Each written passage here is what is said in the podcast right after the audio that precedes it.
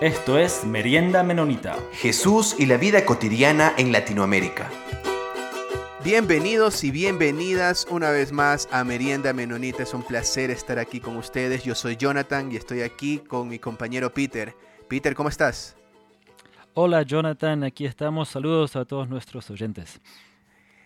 El día de hoy tenemos eh, un episodio donde vamos a comentar la primera característica del famoso libro de la esencia del anautismo de Palmer Becker.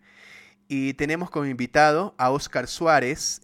Oscar Suárez ha estado con nosotros antes. hemos tenido este, el, el privilegio de entrevistarlo en otro episodio, pero ahorita vamos a profundizar más en lo que él piensa justamente sobre este, este primer tema del cristianismo como discipulado. Entonces, le doy la bienvenida y le agradezco a Oscar por estar aquí con nosotros. Bueno, muchas gracias, Jonathan. Un saludo, Peter, y un saludo a toda la audiencia de eh, Merienda Menonita. Eh, no, muchas gracias primero que todo por la invitación. De verdad que es un privilegio poder compartir nuevamente con ustedes. Eh, bueno, yo soy Oscar Suárez, eh, soy joven miembro de las iglesias menonitas en Colombia. Actualmente estoy liderando o coordinando la red menonita de jóvenes de Colombia eh, pero también hago parte del comité de YAPS, que es el Ministerio Juvenil eh, Global, digámoslo así, eh, del Congreso Mundial Menonita. entonces, de verdad que es muy, muy agradable poder estar nuevamente con ustedes. Oscar, gracias a ti. Entonces, entremos directamente en materia, ¿te parece? el día de hoy vamos a comenzar con el tema de la primera parte en el libro de, Palmer Becker, La esencia del anabautismo, es Jesús es el centro de nuestra fe. Y la primera parte gira en torno a que los anabautistas vemos el cristianismo como discipulado. El cristianismo directamente es discipulado, no es un agregado, no es una consecuencia, no, no es un plus, no, es discipulado el cristianismo. Entonces, para comentar un poco contigo, eh, el libro, pero también sobre tu propia experiencia en tu caminar cristiano, ¿no verdad? Como, como anabautista, como cristiano anabautista. Quisiera comenzar eh, haciéndote la siguiente pregunta, Oscar. ¿Cuál es eh, la mayor diferencia de ver el cristianismo como un sistema de creencias, como básicamente a veces en la historia se lo ha visto, incluso en la actualidad, a verlo como discipulado? Eh, bueno, antes de dar una respuesta propiamente a la pregunta, eh, quiero pues iniciar diciendo que he tenido la oportunidad de conocer eh, y ser amigos, ¿no? Muy cercanos de personas con diferentes creencias pues cristianas o, formas distintas de ver la fe cristiana. Em, y con todas he encontrado como cierto punto de cercanía, pero al mismo tiempo algunas cosas pues que no nos distancia como personas, pero sí desde la forma y desde la perspectiva de entender el cristianismo, ¿no? Em, y bueno, cuando pienso en, la, diferencia entre creencias, entre ver el cristianismo como un sistema de creencias y un discipulado, eh, se me viene a la mente una persona en específico. Em, y recuerdo entonces cómo para esa persona eh, su fe estaba basada simplemente, y es, es grandiosa, ¿no? ¿no? estoy, no la quiero ni subestimar ni, nada, pero eh, simplemente como para mostrar la diferencia. Y sí, como en en creer en determinadas cosas, ¿no? Ya incluso hay una estructura específica de creencias en cada eh, denominación, por llamar de alguna manera. Eh, sin embargo, al, al, verlo desde la otra perspectiva, desde el discipulado, eh, considero que pues, es valioso porque, pues como anabautista que soy, ¿no? y no quiero decir que por esto los anabautistas sean los mejores o, o iban de una manera única su fe, porque eh, creo que compartimos también alguna, en algún momento una mezcla entre diferentes, eh, diferentes visiones. Eh, y, considero que el, discipulado, además de creer, también nos lleva a un accionar, ¿no? Eso para mí es algo importante. Y es un accionar no de momentos, sino que el ideal es un accionar en la vida diaria. Y ese accionar pues está directamente relacionado con el ejemplo de vida que nos dio Jesús, ¿no? Que pues si, yo siempre he dicho, si somos cristianos, eh, si, si decimos que somos cristianos, nos denominamos cristianos, es porque Cristo es la persona que queremos seguir, ¿no? Así como, no sé, por poner un ejemplo eh, así muy X, eh, los que se consideran marxistas siguen a Marx, un ejemplo, ¿no? Los que se consideran, no sé, pues otros, otros nombres siguen a esa persona o a ese, digamos, a referente. nosotros, o yo personalmente, si digo que soy cristiano es porque Cristo es el centro, el, el, ejemplo que me guía, ¿no? La persona que yo quiero seguir su modelo. Eh, entiendo que esto es muy utópico en cierto sentido, a veces es muy difícil eh, desde nuestros contextos vivir conforme o, seguir el ejemplo tal cual de Jesús, literalmente, pero creo que, eh, pues, decía Eduardo Galeano, para eso son las utopías, ¿no? Para caminar hacia allá, para intentar llegar a ese punto. Gracias, Oscar, y me gusta cómo, cómo haces cómo matizas eh, tus respuestas mencionando algo que lo hemos comentado antes, pero nunca está de más comentarlo, de que la idea en reflexionar sobre la fe anabautista no es ponernos en una posición de, superioridad sobre otras denominaciones, como tú mismo mencionas, que, me gusta eso. Nosotros tenemos mezclas tal vez de, de diferentes denominaciones aquí, entonces creo quiero que eso los oyentes lo tengan muy en cuenta, pero creemos que como nautistas tenemos unos distintivos que serían interesantes, que para nada son solamente nuestros, por nada, pero sí sería muy interesante eh, ponerlos en evidencia para de esa manera transparentarnos y emprender un diálogo en sinceridad, reconociendo dónde pueden haber nuestras diferencias. Entonces, gracias por, ese, por eso, Oscar. Eh, para profundizar un poco más sobre la pregunta que estábamos diciendo, por un lado, nosotros decimos que el cristianismo no es meramente un sistema de creencias, eh, como tú mencionas, hay una práctica que es esencial al cristianismo. Eh, pero por otro lado, mi pregunta es la siguiente. Todas las denominaciones eh, cristianas hablan sobre el discipulado. Entonces, ¿cuál es como la diferencia que puede haber en cómo se entiende el discipulado por los anabautistas eh, con las diferencias con otras eh, denominaciones, que va más allá de decir eh, nosotros pensamos el cristianismo más allá de las creencias, sino en el discipulado, sino específicamente del discipulado, ¿cuáles son las características que enfatizamos nosotros los anabautistas? Bueno, yo creo que bueno, me gusta un poco la introducción que hace en el libro de Semilla Anabautista, creo que es Snyder, algo, no recuerdo exactamente el nombre del autor, eh, que menciona que bueno, el anabautismo son unas semillas que surgieron en el siglo XVI y que esas semillas se han regado alrededor del mundo. Eh, y de acuerdo con la forma de abonarse, de acuerdo con eh, el terreno, de acuerdo con muchas cosas, esa semilla crece de una manera distinta. Em, y bueno, quiero tomar esto como ejemplo porque creo que como anabautistas somos muy distintos en diferentes contextos. Eh, sin embargo, hay unas cosas que nos unen, ¿no? Unas cosas que, que intentan ser como ese, mm, ese, digamos, ese valor unificante entre los anabautistas de todo el mundo.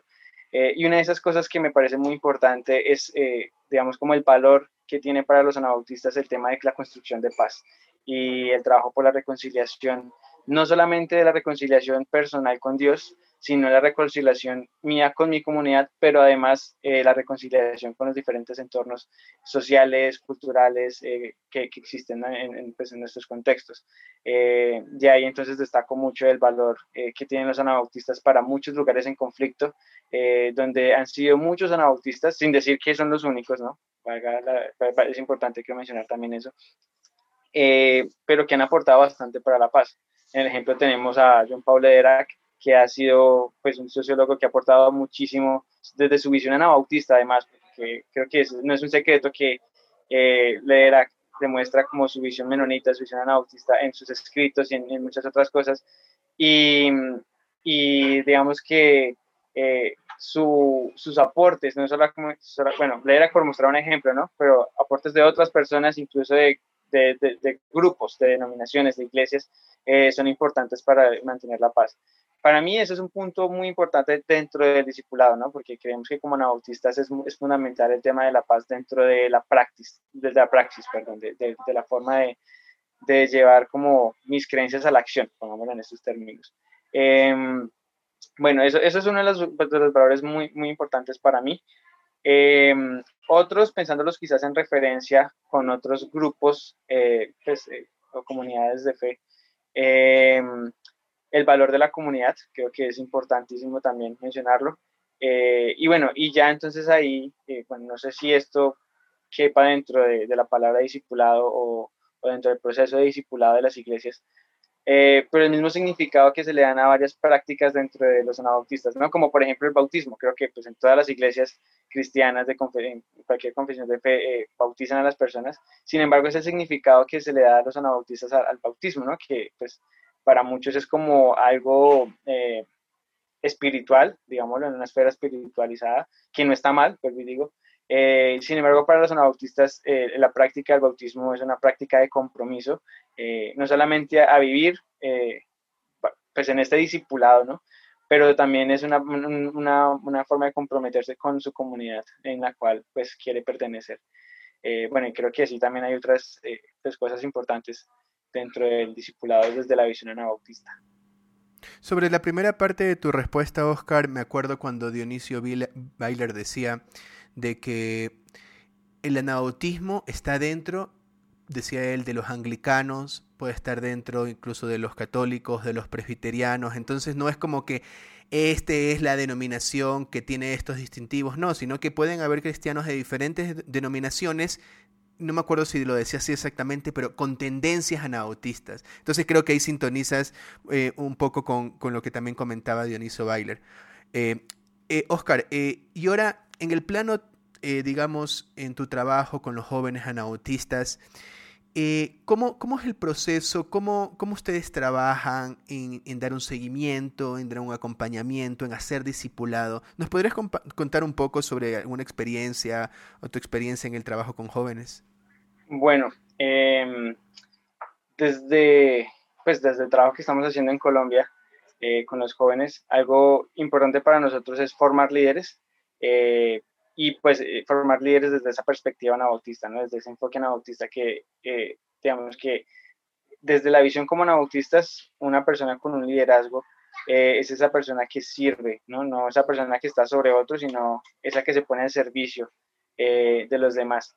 Em, creo que eso es un enfoque pues, que hemos dado, al menos durante este año, muy fuerte en, en, el tema de jóvenes, em, desde esa perspectiva. Bueno, em, sí, creo que pues el servicio también es fundamental desde el discipulado, ¿no? Eh, desde, desde poder poner nuestros, nuestros dones al servicio de la comunidad. Y vuelvo y digo, no creo que es importante verlo no solamente desde nuestra comunidad local, sino también desde hacia nuestro contexto en general, eh, ya sea pues nuestra ciudad o incluso nuestro país.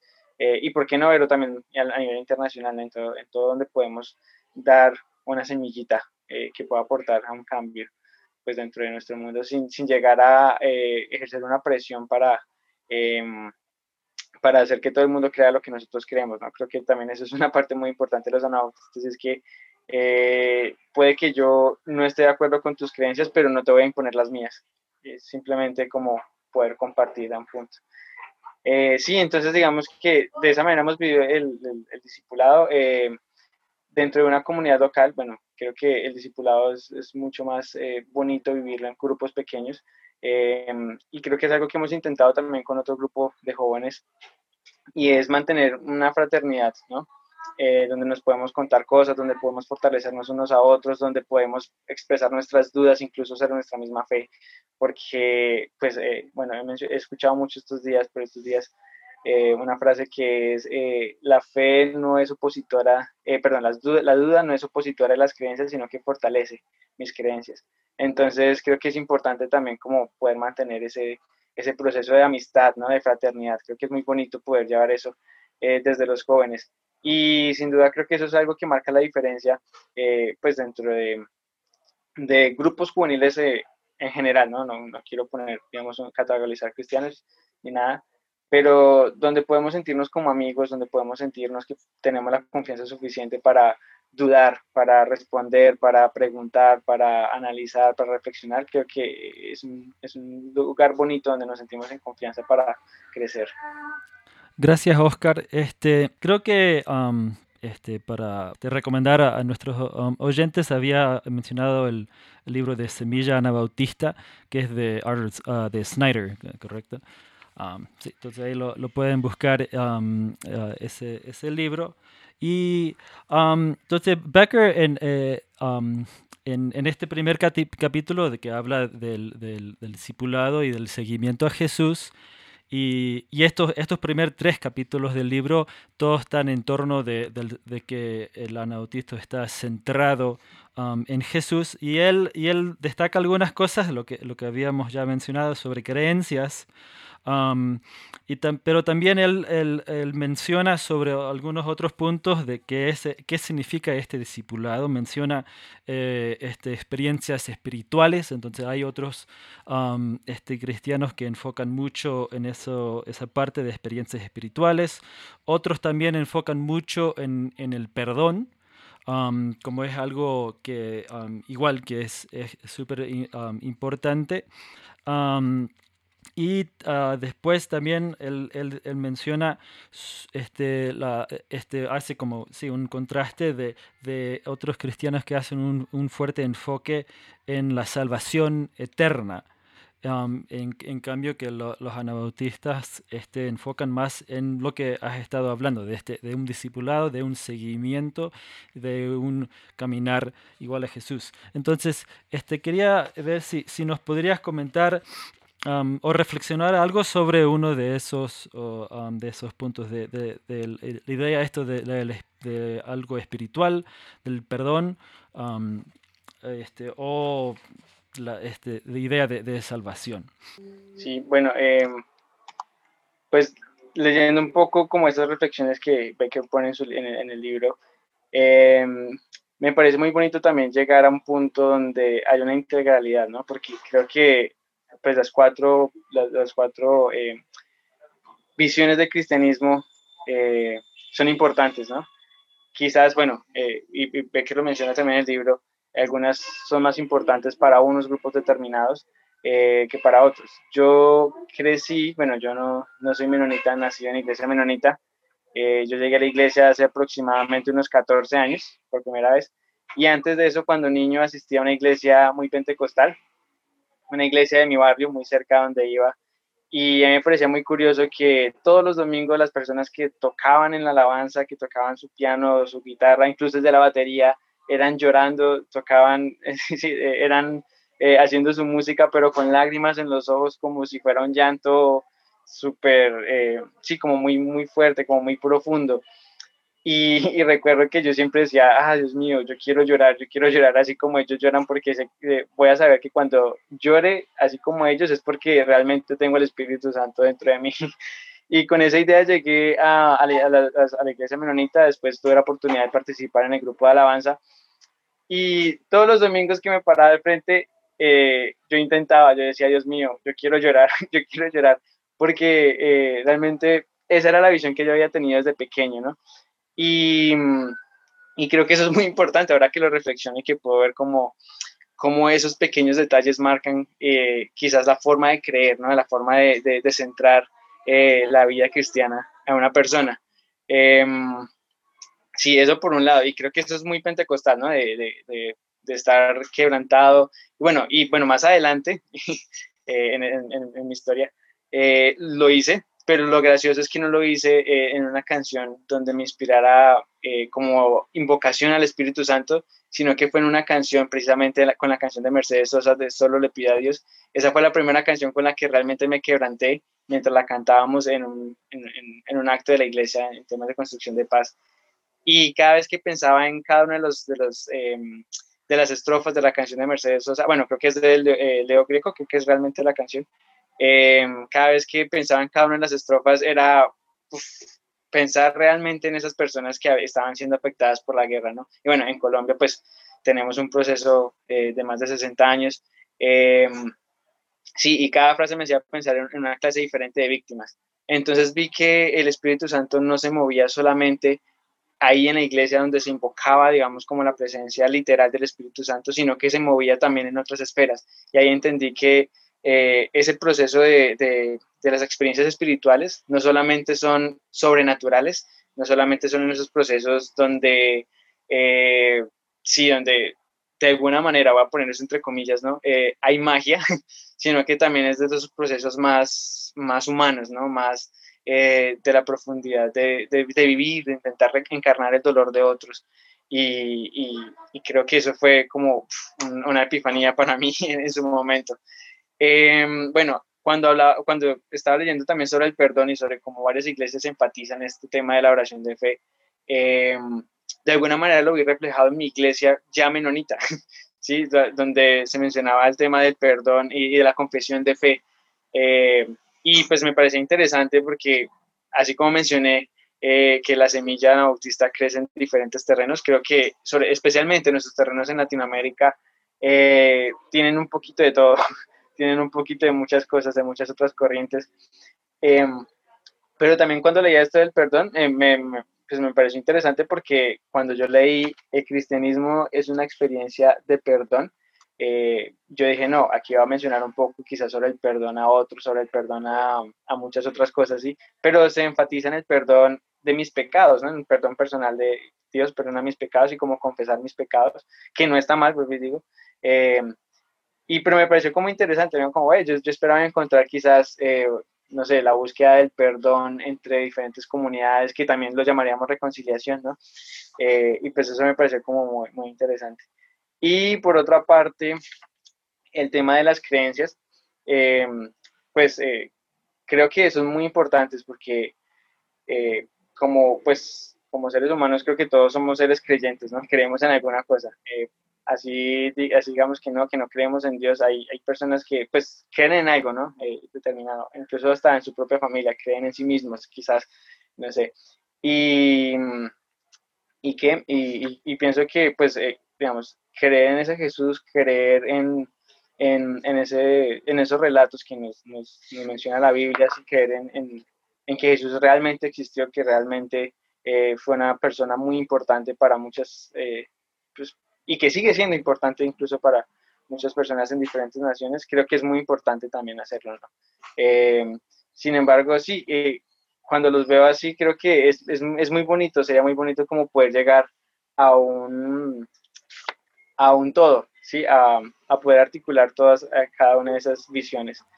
Eh, y, sí, Sí, este, um, también este, Becker ahí en, en, el, en, el, libro también hace este, un, un relato interesante sobre, sobre la, la, historia del anautismo y, y, últimamente hemos, bueno, hemos tenido unas conversaciones muy interesantes recién, este, um, este, Ah, sobre, sobre, este, todo este enfoque de, centrado eh, en, en, Jesús.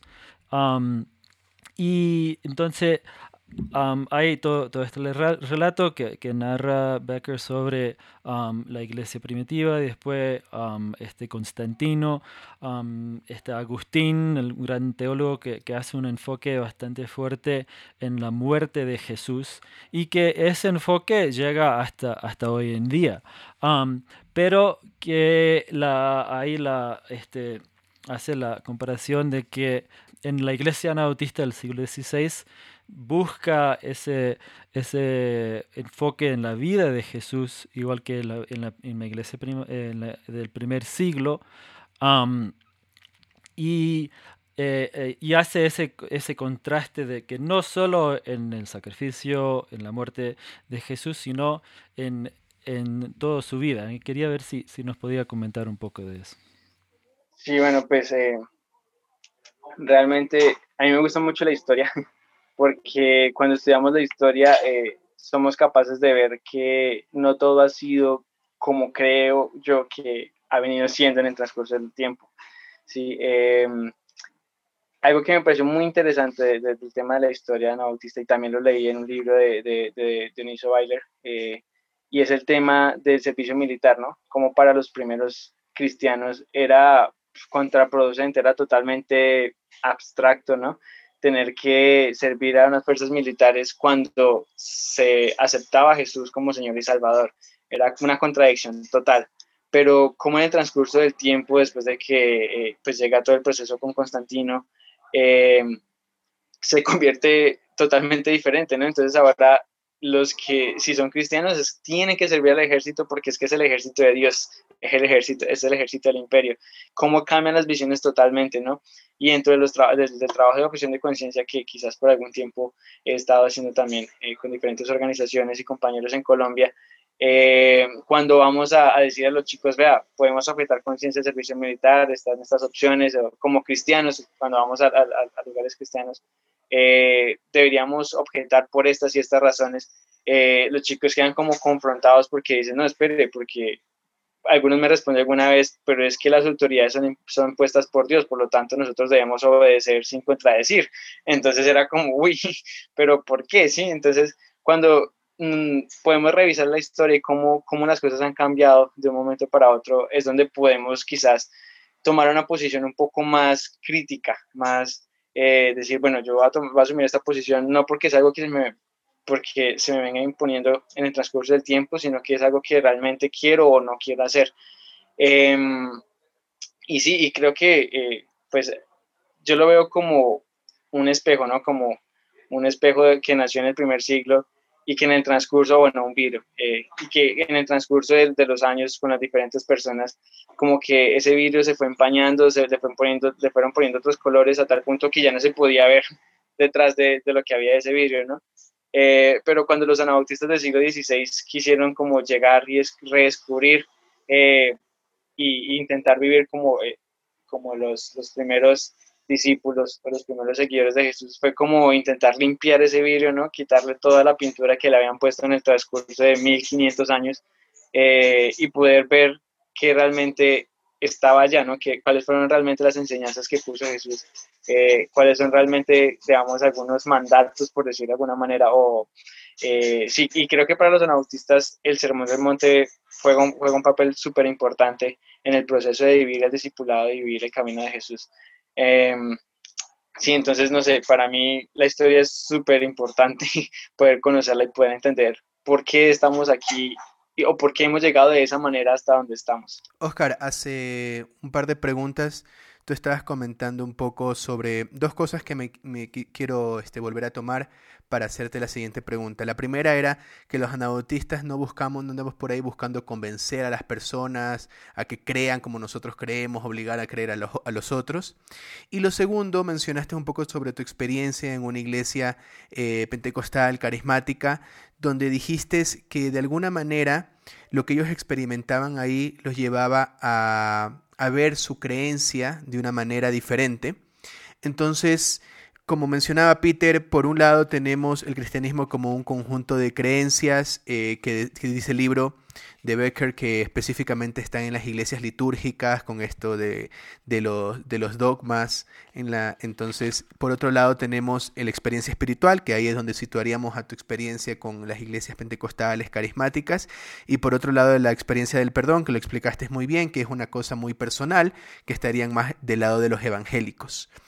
Eh, mi pregunta es la siguiente, y voy a, voy a tratar de elaborarla lo más sencillamente posible.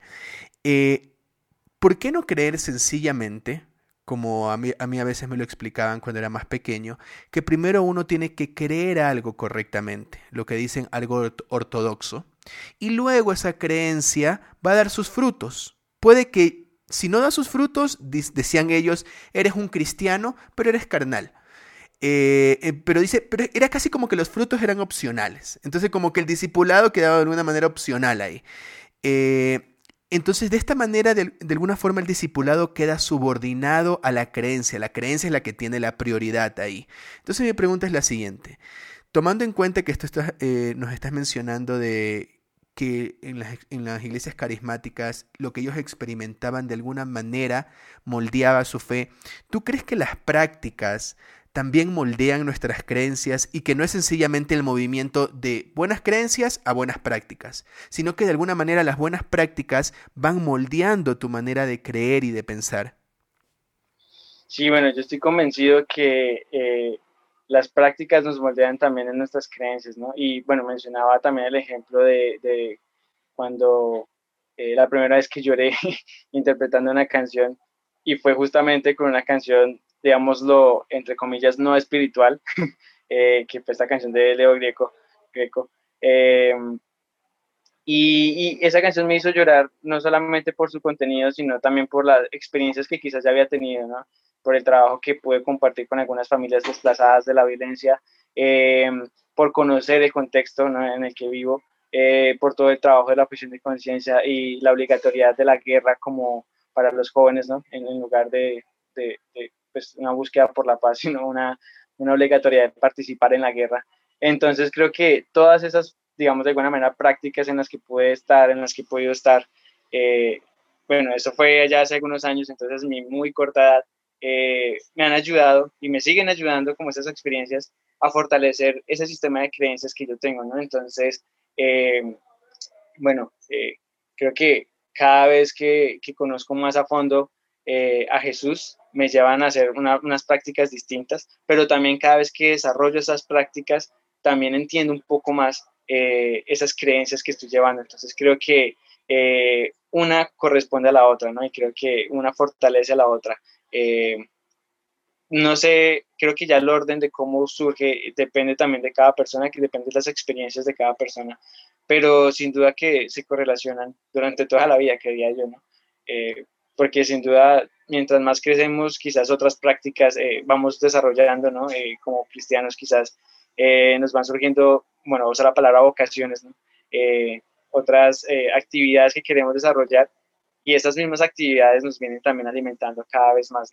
Eh, y eso me recuerda un poco, eh, bueno, no sé si, si, cabe la comparación acá, pero leyendo un libro sobre los dones, no recuerdo el autor definitivamente, ni recuerdo el nombre del libro, eso fue hace muchos años, pero una frase que me marcó muchísimo y es que los dones se desarrollan donde hay necesidad, por lo tanto las necesidades también son dones. La necesidad es un regalo de Dios para, para descubrir esos dones que tenemos para poder poner el servicio de otros. Entonces el autor decía algo así como, ustedes que pues, se sienten que al poner sus dones al servicio de la necesidad están siendo los héroes, pues no se crean tanto, porque es que realmente los héroes es la necesidad, donde está la necesidad que hace que en usted surjan esos dones. Entonces es, es, es, como, como eso, ¿no? Como em, de alguna manera se, se, alimentan lo uno con lo otro, ¿no? Por eso digo así, no, no sé si cabe la comparación de alguna manera, pero me hace recordar eso como unas cosas que creemos que no son tan importantes alimentan las otras eh, y viceversa. Entonces, eh, creo que es, es, muy bonito verlo de esta manera, como, como desde las acciones que desarrollamos, desde la praxis que tenemos, también siguen alimentando ese sistema de creencias que tenemos. Sí, muchas gracias, um, Oscar. Eh, este, uh, por, por, por, esta, por esta charla y, y, y por ir este, profundizando um, estos temas muy interesantes sobre, um, pues sobre el, el anabautismo.